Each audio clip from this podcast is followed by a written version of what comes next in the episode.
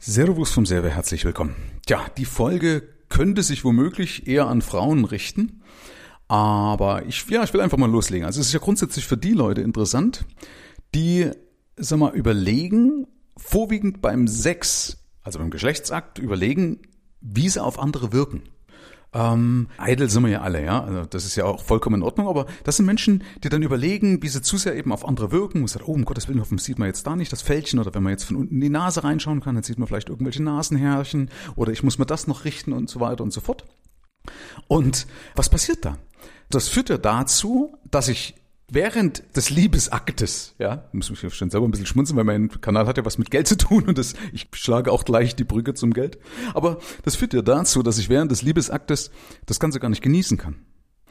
Weil, wenn ich mir permanent überlege, wie könnte ich jetzt wirken? Ja, vielleicht soll ich meinen Bauch lieber ein bisschen einziehen, vielleicht soll ich mich lieber nach da drehen oder vielleicht soll das Licht lieber von links kommen oder von rechts oder gar kein Licht oder was auch immer. Dann bist du doch gar nicht bei der Sache, dann hast du gar keinen Spaß. Das heißt, du kannst dich nicht fallen lassen, kannst dich nicht komplett hingeben. Was hat das mit dem Geld zu tun? Weil beim Geld ist es ja auch so, dass viele Leute einfach fremdgesteuert sind, dadurch im Endeffekt nicht ihr Leben leben. Und was sich natürlich auch, also nicht nur auf die Lebensqualität, sondern auch auf den Geldbeutel auswirkt. Und zwar kennst du vielleicht den Spruch, der, der heißt, dass viele Leute geben das Geld aus, was sie nicht haben, um Dinge zu kaufen, die sie nicht brauchen, um Menschen zu imponieren, die sie nicht mögen. Das heißt, sehr oft tun wir Dinge für andere. Deswegen finde ich das ganz schlimm, wenn Eltern zu ihren Kindern sagen, jetzt mach mal das bitte nicht, was sollen die Nachbarn denken? Tu das bitte nicht, was sollen die anderen denken?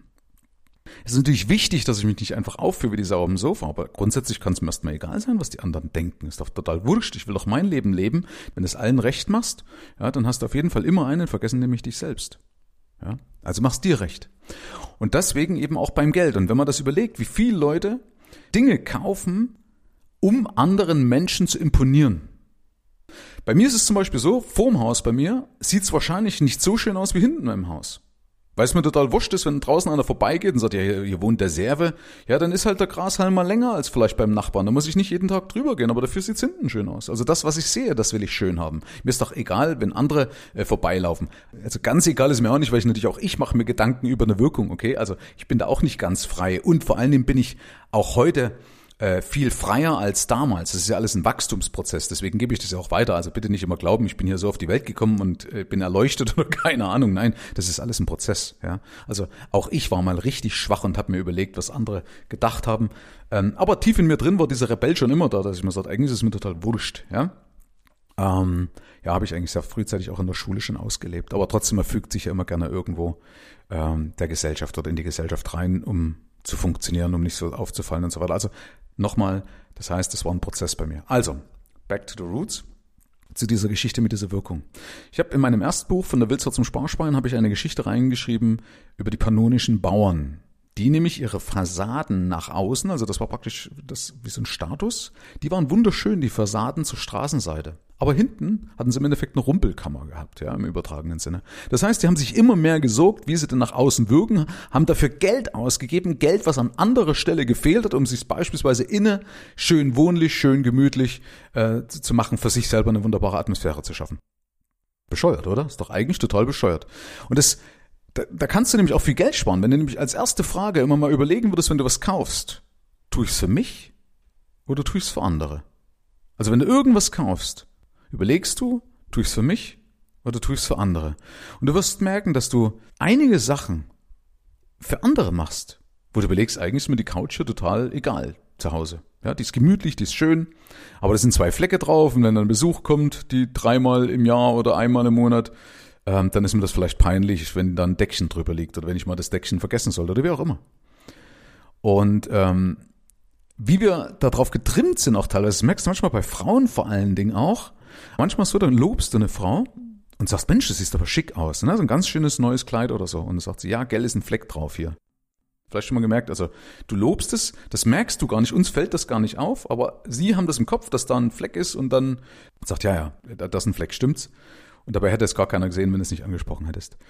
Also, es tut sich natürlich leichter, immer zu sagen, hey, es ist egal, was die anderen denken und kümmere dich um dich und, und sei mehr bei dir selbst. Ich würde es auf jeden Fall wünschen, wenn du das hinbekommst, ähm, weil auf mein erstes Beispiel beim Sex, wenn dich einer liebt, nimmt er dich sowieso so, wie er ist. Und wenn man horny ist, ist es sowieso egal. ja, dann toleriert man viele Sachen, die man vielleicht ohne den entsprechenden Hormonschub nicht tolerieren würde. ja, jeder sollte eigentlich wissen, was ich meine. Aber ähm, auf jeden Fall, was du schnell adaptieren kannst, also was du schnell in dein Leben integrieren kannst, das ist die Frage, tue ich es für mich oder tue ich es für andere? Und wenn du merkst, dass du es für andere machst, dann lass den Kauf, dann mach lieber irgendwas, um deinen Selbstwert oder um mal zu hinterfragen, warum dein Selbstwert oder dein Selbstbewusstsein jetzt gerade irgendwie dieses Ding braucht. Ja, das kann man ja mal hinterfragen, um da die Ursache abzustellen. Das sagst, okay, was steckt dahinter? Und dann arbeite an deiner Persönlichkeit. Aber kauf um Gottes Willen nicht, gib nicht dein schwer verdientes Geld aus, um irgendwelchen anderen Leuten zu imponieren. Oft merken die es gar nicht, ja. Lass es mal reflektieren, wirst du vielleicht viele, viele Erlebnisse in deinem Leben sehen, wo das genau so war. Und dann mach da einfach mal einen Schlussstrich und sag, leck mich am Ärmel.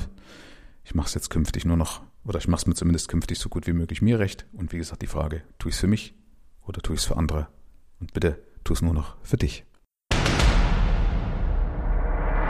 Herzlichen Dank fürs Rein und Hinhören. Ab hier liegt's an dir. Bis zur nächsten Folge. Dein Michael Serve. Schau auch gerne mal auf meiner Seite michael-serve.de vorbei und hol dir kostenlos meinen begehrten Spezialreport für Unternehmer mit wertvollen Impulsen, wie du deine Einnahmen erhöhst. Damit gehörst du automatisch zu meinem Insider Club und bekommst noch mehr Insider News, Geldimpulse, Erkenntnisse und exklusive Tipps, die es sonst nirgendwo anders gibt. Ich freue mich, wenn du vorbeischaust.